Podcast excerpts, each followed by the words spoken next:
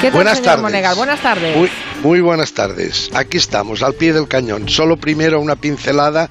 Hay ciertas turbulencias en la red de gente que se queja porque ayer Antena 3 Televisión decidió eh, hacer un refrito de Mask Singer para no tener que enfrentarse a la tremenda audiencia de la Eurocopa en Telecinco.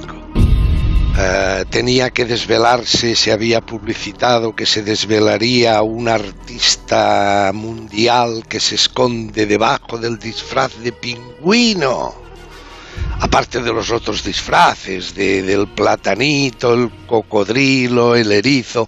Bien, optaron, yo creo que es una estrategia sensata. Ahora, creo que lo deberían haber advertido antes, porque, repito, ha habido turbulencias en la red de gente que esperaba Claro. que fuera un Massinger normal. Claro, porque hay gente que, eh, bueno, que pasaba del fútbol y estaba esperando su programa favorito, lógico, sí. Sí, deberían, deberían, es, es, es normal hacer esto, pero deberían haberlo avisado, como han hecho otros programas, por ejemplo, El Hormiguero, ya advirtió Pablo Motos que iban a hacer dos días eh, para no enfrentarse al fútbol, iban a hacer dos días de, de programas, de refritos de otros programas. Bien, al margen de esta pincelada, ayer era 7 de julio, San Fermín. Sí, sí, sí. ¿Y qué se esperaba? ¡Ah! El chupinazo de Waterloo. Todas las cadenas estaban esperando ese encuentro después de casi cuatro años y mucha más distancia de tiempo en lo personal ah, entre Oriol Junqueras, el hombre que se ha pasado tres años y medio en la cárcel, y Carles Puigdemont, el hombre que lleva tres años y medio en su chalet de Waterloo. Eh, todas las cadenas señalaron eso, que uno viene de la cárcel y, ha y ha- y decidió enfrentarse a la justicia, y el otro, a pesar de que en Cataluña todavía TV3 mantiene la nomenclatura de exiliado, la mayoría de cadenas, mm, le pondré ahora por ejemplo Sandra Golpe, Vicente Vallés, Ana Blanco, Carlos Franganillo, escuche cómo lo califican. Oriol Junqueras ha visitado esta mañana en Waterloo al oído Carles Puigdemont. No se veían desde hace lo menos cuatro años y siguen muy distanciados. ¿eh? Los dos se disputan el control de la estrategia independentista en Cataluña. En todo este tiempo, uno estuvo en la cárcel y el otro en su refugio belga en Waterloo. El huido, sí.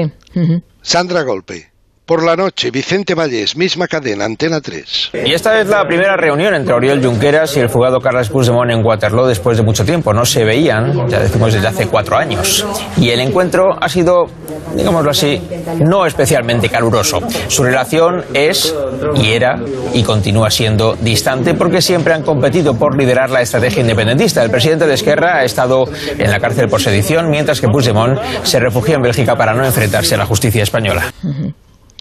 Es decir, retratan exactamente lo que ocurre, lo que es esta relación entre Esquerra Republicana y Junts per Catalunya y muy concretamente la relación entre sus líderes, que es una relación a puñaladas, a pesar que de cara a la galería intentan guardar las formas.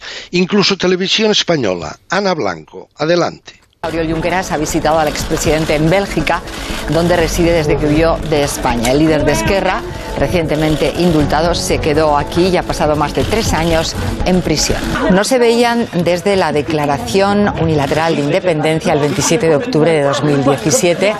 Dos días después, Carles Puigdemont se fugó a Bélgica. Oriol Junqueras ha estado más de tres años y medio en la cárcel hasta su indulto, que se produjo hace 15 días. Es decir, hay un clamor general o todos los periodistas de este país se han vuelto locos y la verdad la tiene TV3 o aquí pasa alguna cosa, porque viendo estas informaciones, retratando el momento y luego pasando a TV3 como nos lo contaban, que nos decían que bueno, ha sido un acercamiento, o sea, pintando el encuentro con colorines, como si no pasara nada, restándole importancia, que eso es típico de los servicios de prensa, quizá, de cada partido, pero no es lo normal en una televisión pública en donde hay periodistas en teoría independientes, permítame que me carcajee, pero que deberían contar la realidad, ¿no? Pasemos al número 5, si te parece, querido Juan Quintanilla, porque la clave de todo esto la resumen en un momento Ferreras en el Rojo Vivo hablando con su hombre en Bruselas, el reportero, el periodista Alexandre Mato. Escuche. Se produce este encuentro en medio de desplantes de Puigdemont a Junqueras, porque ayer no quiso desplazarse hasta Estrasburgo como eurodiputado para reunirse con Junqueras, porque por lo que nos han dicho, no va a salir aquí, a las puertas de esta Casa de la República, para saludarlo personalmente. En el fondo, Puigdemont lo que está diciendo es teatro puro teatro para decirte yo soy el que mando. Ah, es breve el apunte, la pincelada, pero es muy certero. Es decir, el día anterior, el día 6, estaba Junqueras en Bélgica, en, el, en, en Estrasburgo, hmm. en el Parlamento. Lo normal hubiera sido que Puigdemont, que es europarlamentario, hubiera ido allí a saludarle. No, no. Dice, oye, si quieres verme, ven a mi mansión de Waterloo, a mi chalet de Waterloo. Y cuidado, cuando llegues toca el timbre, porque no voy a estar en la puerta esperándote.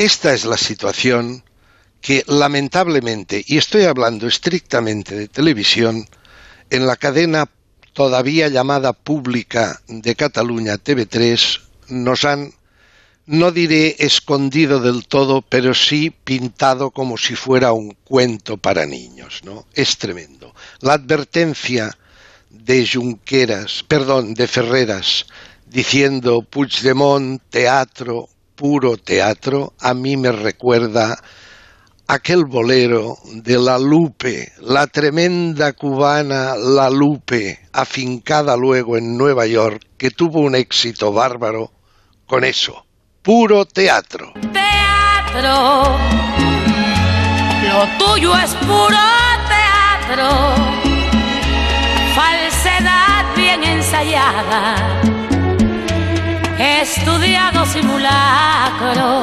Qué gran cantante la Lupe, señora Juan. Y qué olvidada. Pues no será por esta canción que muchas veces la recordamos, ¿eh? la del estudiado simulacro, teatro, puro teatro. La verdad es que mm, no solo no salió Puigdemont a recibir a Junqueras en lo que llaman la Casa de la República, es que tampoco salió Puigdemont a valorar la reunión, solo oímos a Junqueras que habló de, bueno, en su línea del junquerismo es amor, ¿no? De, de, bueno, de que se habían abrazado, de que no habían hablado de política. Eh, que había sido muy agradable. Y yo, hablando de teatro, pensé que había hecho un Tarradellas. Fíjese lo que le digo.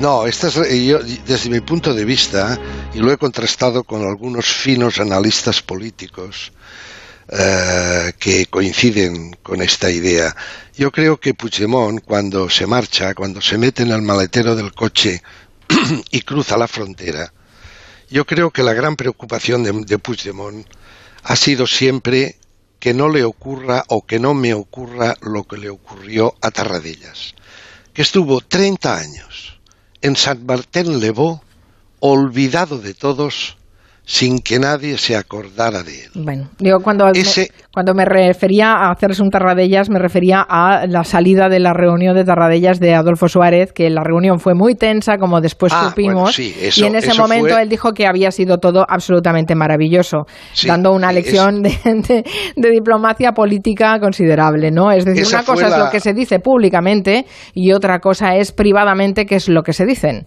qué es lo que se dice. Sí, ya lo sabremos, con el tiempo lo sabremos, porque todo se sabe con el tiempo. Fue la gran lotería que le tocó a Tarradellas que un señor de Ávila llamado Adolfo Suárez al cabo de 30 años se acordó de él. Eh, pero esa era, era la preocupación. Por eso dejó en Cataluña las dos columnas básicas para su supervivencia. Un pelele en la, en la Generalitat llamado Kim Torra y una estructura de agitación y propaganda perfectamente engrasada que se llama TV3, que lo sacan todos los días para que no nos olvidemos de él. Gracias, señor Monegal, por su uh, Un abrazo. análisis de televisión comparada. Gracias. Un abrazo y hasta el lunes. Hasta el lunes.